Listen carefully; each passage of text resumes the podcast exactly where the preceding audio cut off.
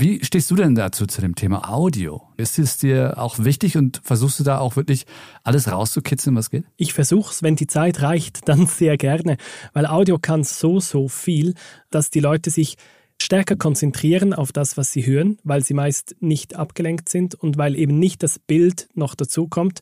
Bei einem Video schaue ich mir dann immer an, was, was tragen die Leute, wie, wie ist ihre Mimik etc. Bei Audio höre ich einfach nur. Damit spiele ich gerne, dass ich denke, ich habe doch recht viel Aufmerksamkeit von den Leuten auf meinem Inhalt. Und dann mache ich natürlich sehr gerne richtige Audiogeräuschkulissen. Also ich war jetzt kürzlich im Wald, da haben wir ein Feuer angezündet und da muss natürlich das Knistern rein und wie wir da die Marshmallows grillieren, das muss natürlich rein, das muss hörbar werden im Podcast. Und wenn ich dann noch ein bisschen emotionale Musik drunter ziehen kann, umso besser. Also ja, ich spiele sehr, sehr gern damit. Es reicht einfach nicht ganz immer vom Budget her. so Spielereien sind natürlich sehr zeitaufwendig. Kürzlich habe ich ein Interview mit einer Imkerin gemacht und da war ich mit ihr bei den Bienenstöcken und wir haben diese Bienenstöcke aufgemacht und dann schwärmen da 20.000 Bienen um uns rum und das war schon sehr eindrücklich, das dann auch mit dem Mikro einzufangen und irgendwie nach Hause zu transportieren. Wir haben dann im Bienenschwarm drin fast schon ähm, ein Interview geführt, beziehungsweise dann Ausschnitte aus diesem Interview gebracht im Podcast. Das sind schon so Erlebnisse, die, äh, ja, die mir sehr stark haften bleiben. Findest du, dass wir an einem Punkt sind, wo ein Solo-Podcaster, also ein Amateur, nicht mehr rankommen kann an die Qualität, die professionelle Podcast-Studios vorlegen? Der kriegt das schon hin. Der kann auch diese Podcasts oder der kann vielleicht nicht so einen Podcast machen, wie ich das mache, einfach weil er die Erfahrung nicht hat, das Handwerk, aber er kann natürlich trotzdem erfolgreich sein, indem er etwas Spezielles aufbaut. Ich vergleiche es auch noch gern mit YouTube. Dort sind auch die meisten Produktionen, die mittlerweile richtig erfolgreich sind, sind sehr, sehr aufwendig gemacht. Aber immer wieder mal kommt jemand, der oder die stellt einfach eine, einen Smartphone-Halter vor sich aufs Pult und sagt dann so krasse Sachen und sagt das so gut, dass das trotzdem funktioniert. Also ich glaube, es ist immer noch sehr gut möglich für Solo-Leute einen erfolgreichen Podcast zu machen, aber es war auch schon einfacher. Die, die Hürden steigen schon. Wenn man schaut, was in den Charts drin ist vom Podcast-Bereich, dann kommt das oft aus Medienhäusern oder von Podcasthäusern, die das professionell machen. Man darf auch nicht vergessen, den Podcast zu machen ist ja nur die eine Hälfte. Die andere Hälfte ist dann noch den Podcast zu verbreiten und bekannt zu machen. Und da haben die Großen natürlich einfach Vorteile, gerade die Medienhäuser. Wenn du da als Solo-Creator den besten Podcast aller Zeiten machst, brauchst du trotzdem deine Zeit, bis du eine, ein, ein Publikum aufgebaut hast. Wie bist du denn dahin gekommen? Ich komme ursprünglich aus dem Radio. Ich habe knapp zehn Jahre beim Schweizer Privatradio gearbeitet als Nachrichtenredaktor. Also ich habe da die News gelesen. Ich bin aber auch viel rausgegangen und das war es, was mich wirklich gepackt hat. Also Reporter sein, vor Ort gehen, ein Interview führen, dort die Stimmung fühlen und dann zurückkommen ins Studio und eine Geschichte erzählen. Und beim Radio wurde das mit der Zeit halt immer schwieriger, es wurde gespart, es hat weniger Leute, weniger Zeit, die Formate werden kürzer und gleichzeitig hört man diesen Podcast-Boom aus den USA. Das war so 17, 18, als ich dann wirklich langsam das Gefühl hatte, Mensch, es muss doch auch in der kleinen Schweiz irgendwie möglich sein, vom Podcasten äh, leben zu können und das irgendwie so zu betreiben, dass das Spaß macht und dass man sich da ausleben kann. Und da habe ich mich selbstständig gemacht, habe die Podcast-Schmiede gegründet und ich habe dann auch schnell mehr zu tun gehabt, als ich selbst stemmen konnte. Und deshalb habe ich mittlerweile ein Team von, wir sind insgesamt acht Audioschaffende, die Podcasts machen. Wie siehst du denn gerade jetzt mal, wirklich jetzt mal im deutschen Raum die Situation? Also sind nur wenige so ehrgeizig, was diesen Perfektionismus angeht? Oder siehst du da irgendwie einen anderen Trend?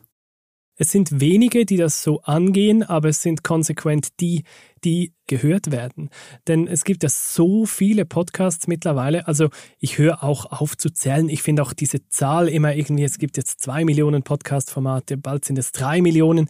Die Zahl finde ich gar nicht mehr so relevant. Es gibt fast unendlich Podcasts.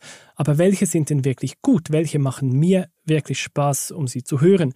Und das sind halt immer die Podcasts, wo ich merke, doch, da steht Leidenschaft dahinter und da steht auch ein Selbstverständnis dahinter, dass jemand hinsteht und sagt, ich will was Gutes machen und nicht einfach so schnell wie möglich, so viel wie möglich raushauen. Und ich sehe halt schon, dass das Durchschnittslevel der Podcasts in den letzten zwei, drei Jahren nochmal sehr stark gestiegen ist, gerade was die Audioqualität anbelangt, was die Machart anbelangt. Sie werden von Jahr zu Jahr besser. Und wenn man da mithalten will, dann braucht man diesen Perfektionismus. Natürlich muss man irgendwann am Ende des Tages auch die Episode fertig haben oder am Ende der Woche und die muss dann auch mal raus. Aber so ein bisschen Perfektionismus darf schon sein. Das Feld vom Podcasten ist riesig, es gibt so viel Auswahl und da braucht irgendwas, der Podcast muss irgendwie hervorstechen, sonst wird das nichts. Ja, er muss halt irgendetwas haben. Ne? Ich kenne so viele Podcasts, da wundere ich mich denn selbst, warum ich die jetzt auf einmal so gut finde, weil die eigentlich gegen alles gehen, was ich normalerweise immer so mitteilen möchte, was eine gute Produktion ist. Aber da ist dann immer irgendwas dabei, was ich irgendwie cool finde. Und dann höre ich mir das an. Gibt es bei dir einen Punkt, wo du sagst, da schalte ich ab? Beziehungsweise, wo ist bei dir die Schmerzgrenze? Ich höre einen Podcast, das ist einer der größten Podcasts im Bereich Wirtschaft und ist ein Interview-Podcast und ich habe das Gefühl, der Mensch ist einfach nicht ein besonders guter Interviewer. Stellt Fragen zu komischen Momenten, lässt die Leute manchmal nicht ausreden, wechselt mittendrin das Thema.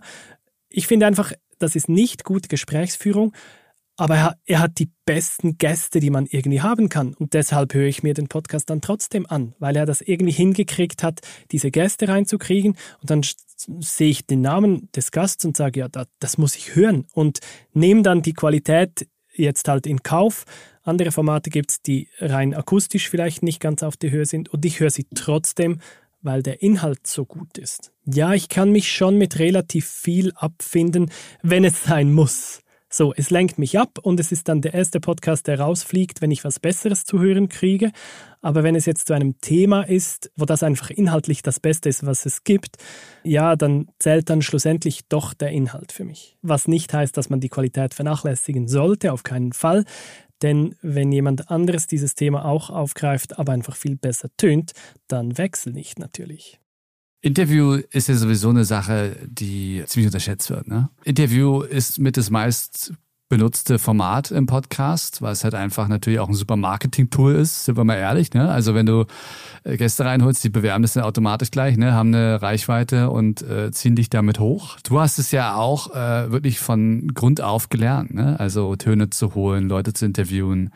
Was ist denn jetzt, sagen wir mal so, deine Top 3, was so am wichtigsten ist bei, bei sowas, bei Interviews? Am wichtigsten ist sicher das Zuhören und das ist gleichzeitig das Schwierigste. Denn ich gehe oft in ein Interview rein, ich habe mir vorher ein paar Notizen gemacht, weil ich habe mich auf das Gespräch hoffentlich ja vorbereitet ähm, und ich weiß ungefähr, wo ich das Interview durchführen will, habe mir vielleicht sogar einzelne Fragen notiert. Dann stelle ich dir die Frage, du antwortest und statt dass ich dir zuhöre, bin ich auf meinem Zettel und schaue mir schon die nächste Frage an und was frage ich jetzt als nächstes? Und in dem Moment verpasse ich dieses tolle Detail, das du gerade geschildert hast. Da habe ich einfach schlecht zugehört und das ist der größte Fehler beim Interviewen. Also das wird total unterschätzt, dass man dem Gegenüber wirklich zuhört und dann auch reagiert darauf, was das Gegenüber sagt und dann es auch mal zulässt, dass man vom Interview abweichen kann, weil es einfach da einen, einen sehr spannenden Exkurs gibt. Und trotzdem aber, das wäre dann der zweite Tipp, immer die Kern, die Leitfrage nicht vergessen, die schreibe ich meistens ganz oben auf mein Blatt. Was will ich eigentlich hauptsächlich wissen? Weshalb ist dieser Gast da?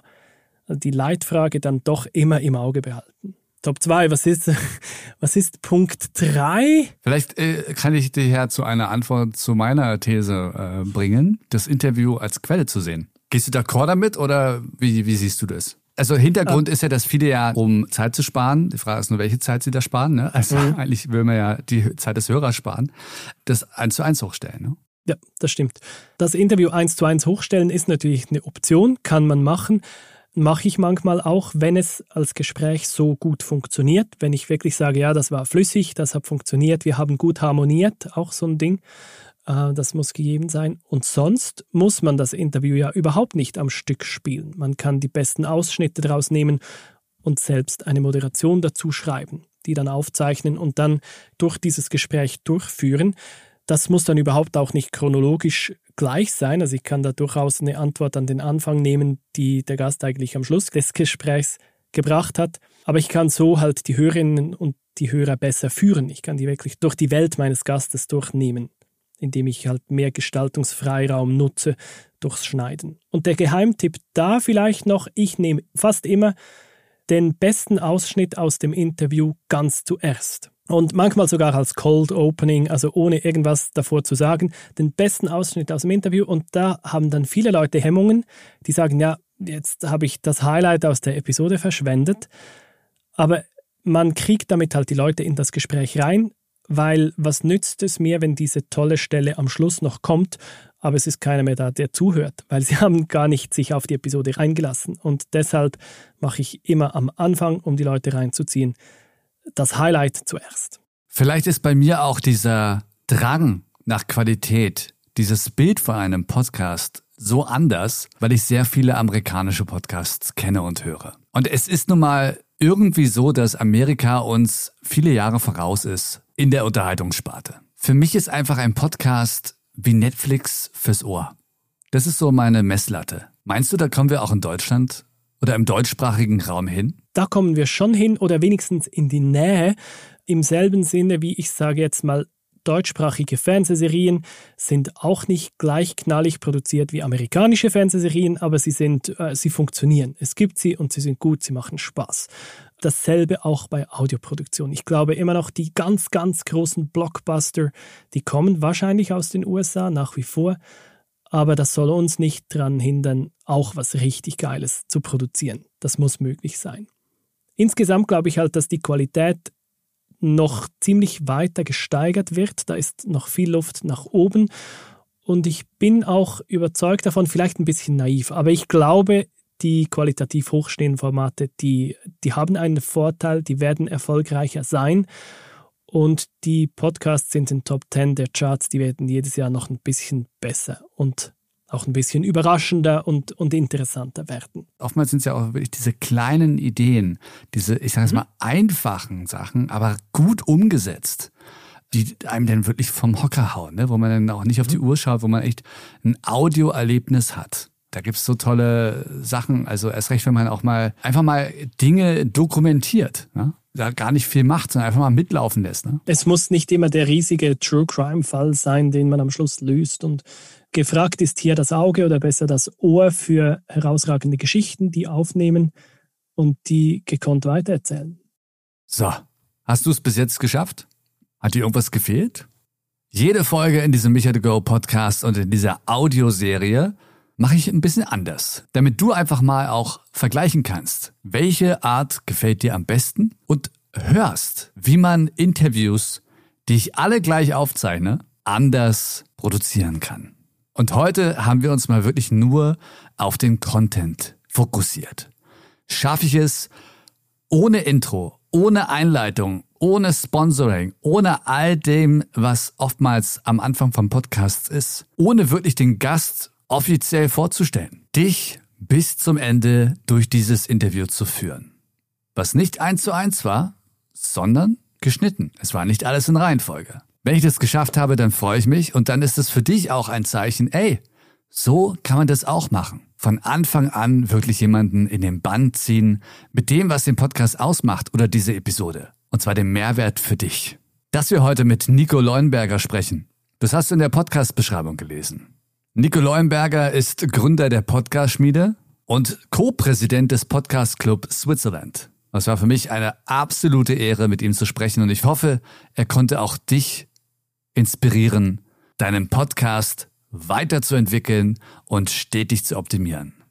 Links zu Nico und seiner Podcast-Schmiede findest du wie immer in der Beschreibung bzw. den Show Notes. Da siehst du auch Links zu mir, zu meinem Instagram und zu meiner Webseite, wie du mit mir in Kontakt treten kannst. Und du siehst auch den Link zu Podcast 360. Und Podcast 360 ist eine Full-Service Podcast-Agentur. Ich bin da ein Teil davon und wir machen Konzepte, wir geben aber auch professionelles Feedback, wir produzieren Podcasts, wir forschen im Bereich Podcasting und wir beraten Unternehmen, aber auch Solo-Podcaster und begleiten Sie auf Ihrem Weg zu einem wirklich großartigen Podcast. Podcast360.de. In der nächsten Woche haben wir endlich, endlich eine weibliche Stimme in diesem Podcast, in der Audioprofi-Serie.